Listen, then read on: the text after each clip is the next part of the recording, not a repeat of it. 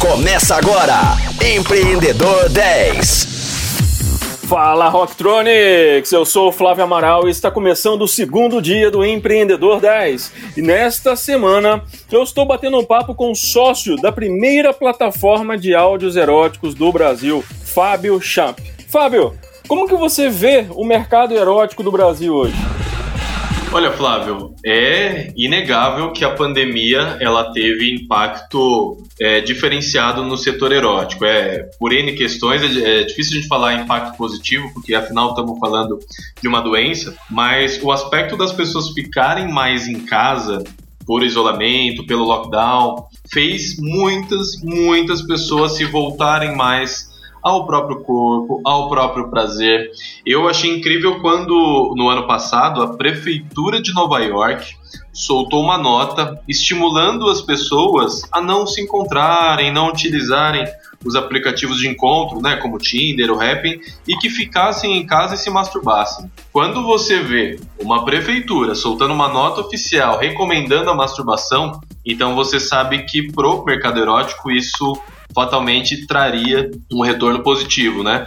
Então, desde fevereiro de 2020 o mercado erótico ele vem crescendo, as pessoas vêm dando mais atenção. Paralelo ao fechamento, as pessoas ficando mais em casa, tendo mais tempo para se dedicar à própria sexualidade, tem também o crescimento do mercado de áudio. Para além do erótico, tem o crescimento do mercado de áudio. Nos últimos anos, os podcasts estão bombando, as web rádios, né, Flávio? Estão bombando. Isso então, aí fatalmente a gente juntar áudio, que já estava naturalmente em crescimento, com o erótico, que cresceu bastante no período da pandemia, a gente conseguiu criar aí um produto que unificou dois mercados em crescimento, né? E para falar além do mercado do áudio erótico, eu estava vendo um dado que me surpreendeu muito, que foi os primeiros dois meses da pandemia no Brasil, foram vendidos mais de um milhão de vibradores em dois meses, só no Brasil.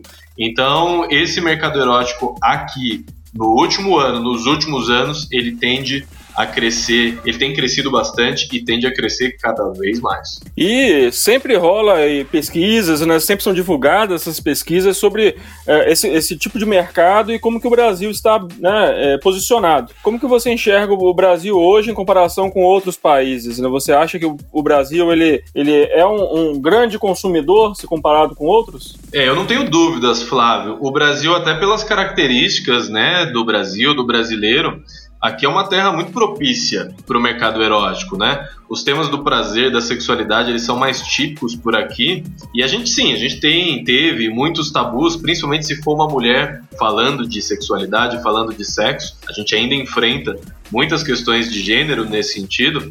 Só que é um mercado muito mais aquecido do que num país europeu mais frio, por exemplo, né? A gente está num país tropical em que o mercado erótico vem crescendo, vem crescendo. Inclusive a expectativa da ABEM, que é a Associação Brasileira do Mercado Erótico, era que no ano de 2020 a gente crescesse 8%, mas essa era a expectativa deles antes da pandemia. Então tá para sair é, os resultados verdadeiros de 2020, pra, foram muito para além da expectativa, né? Existe uma tendência aí praticamente imparável de crescimento do mercado brasileiro e a gente sabe, né, que aqui no Brasil esses temas, se você coloca nas redes sociais, se você fala sobre eles, fala-se sobre sexo nos bares, fala-se sobre sexo em muitas famílias, fala-se sobre sexo entre amigos. Então, naturalmente, com os movimentos que a gente tem visto aí nos últimos anos de liberação sexual, de que as pessoas podem pensar mais no prazer sexual, de que sexualidade e sexo são relacionados à saúde e bem-estar, sim.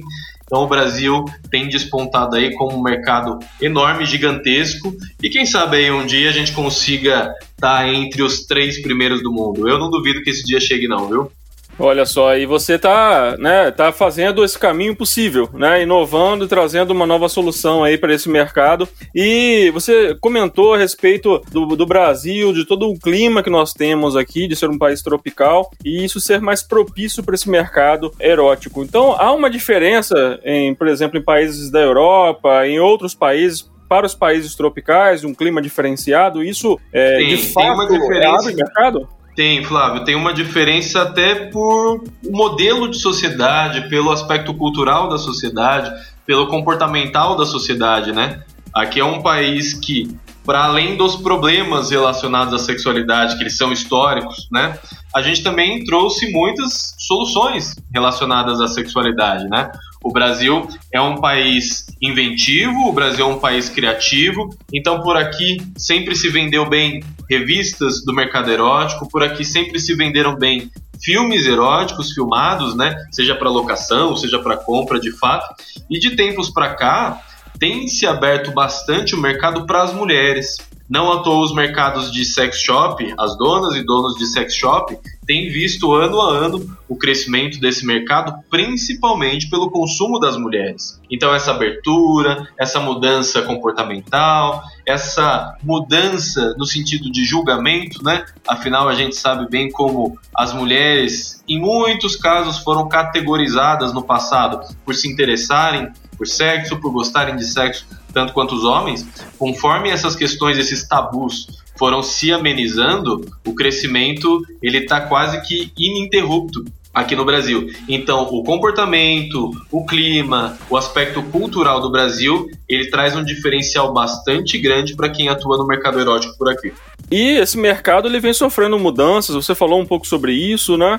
É, hoje, com as plataformas de áudio ganhando espaço, não só do ponto de vista erótico, mas né, de, de, de informação de forma geral, a sua solução é um exemplo dessa adaptação do mercado às novas tecnologias e aos meios de comunicação? Eu tenho uma curiosidade nesse sentido que as pessoas às vezes se esquecem, Flávio. Não sei se vocês lembram, ali no começo da década de 90, um serviço que fazia muito sucesso no Brasil era o Disque Sexo, era o telesexo. Tinha ali naqueles canais, né, no 9, no 11, no 13, depois da meia-noite, começava a passar alguns comerciais. Ah, ligue para tal número, 0800, não sei o que, não sei o que, não sei o que. Era aqueles números gigantescos, às vezes não eram nem números do Brasil, né? E a pessoa ligava lá e ficava ouvindo uma historinha erótica, gravada, obviamente, nunca era uma historinha ao vivo. Então, eu não diria que o áudio erótico é uma grande novidade. Ele já existe, ele já existe há bastante tempo, as pessoas já conversam sobre sexo há muito tempo, então esse é um áudio. O que, que a gente fez? A gente sistematizou isso. A gente organizou esses áudios dentro de uma plataforma, a gente organizou por categorias, a gente fez e faz uma divulgação pesada demonstrando o poder do áudio erótico, né? Afinal, tem muitas e muitas mulheres que elas não se identificam com o que a gente chama de pornô visual. Que é aquele filme pornô, que antigamente era de locadora, hoje em dia é dos sites que a gente digita lá e em 10 segundos você encontra o seu vídeo favorito. Tem muita gente que não se identifica com, com esse conteúdo, seja porque não se excita com os filmes de pornô visual, seja porque enxergam muitos problemas na produção do pornô visual, né? Então, a essas pessoas que não se citam com o filme pornô, que não se identificam com uma indústria que tem sim os seus problemas, para elas a solução do áudio erótico cai como uma luva. Existe até uma, um, eu diria que um achismo, né, das pessoas que dizem que a mulher é mais auditiva e o homem é mais visual. Sempre que a gente bate um papo com sexólogas, psicólogas, eu faço essa pergunta, né? Tá, mas você acha então que a mulher é mais auditiva e o homem é mais visual por motivos biológicos ou por motivos culturais? E 99% das respostas são de motivos culturais. Então, as mulheres não gostando tanto das fotos pornográficas, dos vídeos do pornô visual, elas naturalmente foram dando abertura para esse mercado do áudio erótico. Novidade? Não necessariamente, porque a fala e a fala maliciosa, ela já existe há milhares e milhares de anos. Mas a gente sistematizou isso, colocou dentro de uma plataforma, transformou num serviço por assinatura e tem muita gente se identificando, muita gente tendo os melhores orgasmos da vida deles e delas com a tela preta e com os áudios eróticos. E você falou um pouco do telesexo, né? Que né, era o contato que as pessoas tinham com essas, com essas histórias e tudo mais. O telesexo foi uma, uma inspiração para essa sua plataforma? Lá de trás, você ficou guardado no seu subconsciente para uma oportunidade? Olha, se ficou no subconsciente, eu não sei.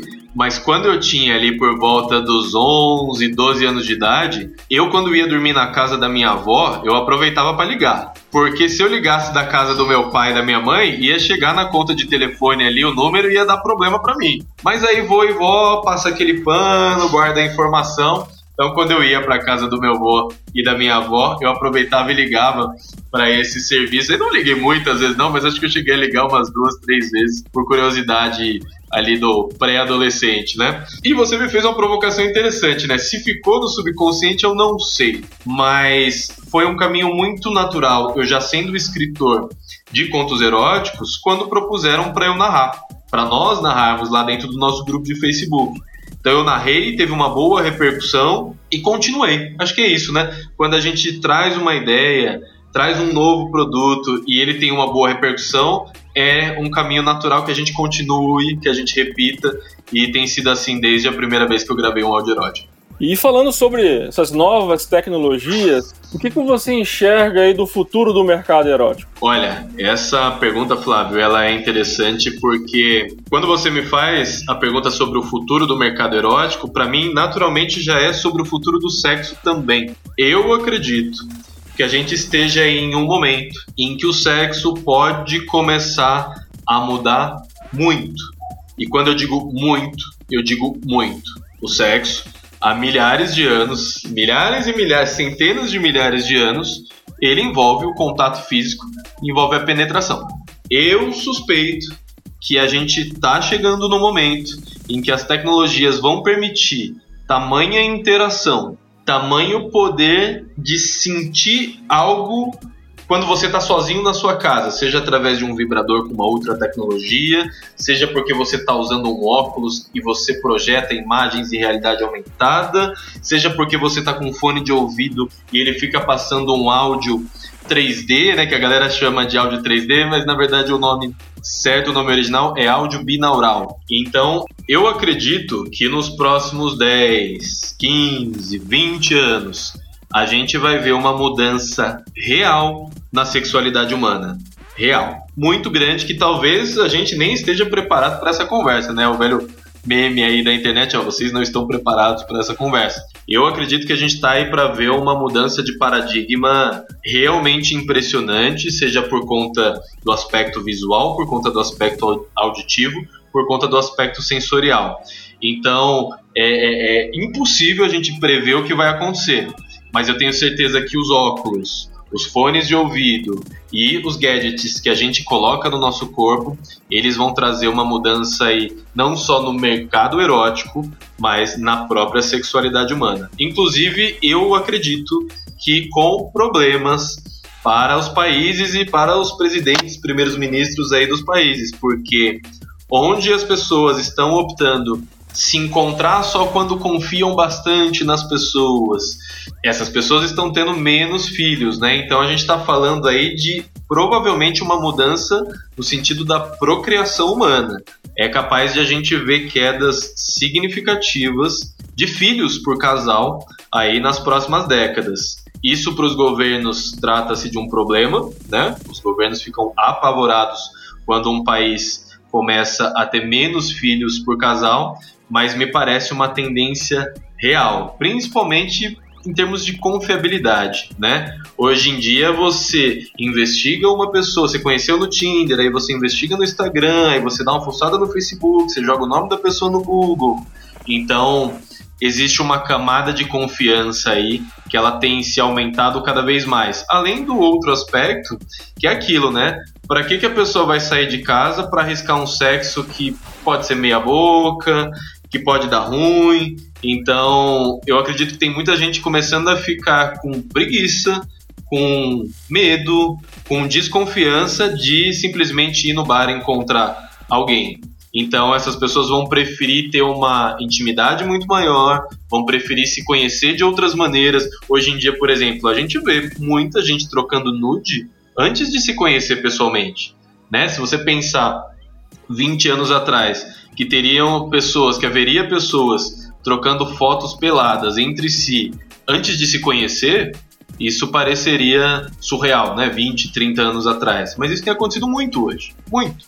Então, essa mudança, essa quebra de paradigma, ela tá só no começo E as pessoas da nossa geração, eu tenho 33 anos, as pessoas da minha geração de 33 anos estão transando menos do que os nossos pais. Isso é estudo, isso tem base, base científica, né? Foi feita uma pesquisa de que a nossa geração de 30 e poucos anos tem transado menos do que a geração nascida ali nos anos 60, nos anos 70. Então, me parece que é um caminho que não tem volta. As pessoas vão ter o contato físico só quando elas sentirem extrema confiança. Pode parecer muito louco eu falando isso agora, mas nos próximos 10, 15, 20 anos a gente vai ver um aumento cada vez maior e uma mudança radical da sexualidade humana. Então é isso, Rocktronics. Eu vou ficando por aqui e aguardo vocês amanhã às 10 horas da manhã, com reprise às 10 da noite. E o papo de amanhã vai ser sobre esse tabu que envolve os contos eróticos, que envolve a educação sexual. Então fiquem ligados e até lá. Você ouviu Empreendedor 10, só aqui, Rocktronic, inovadora.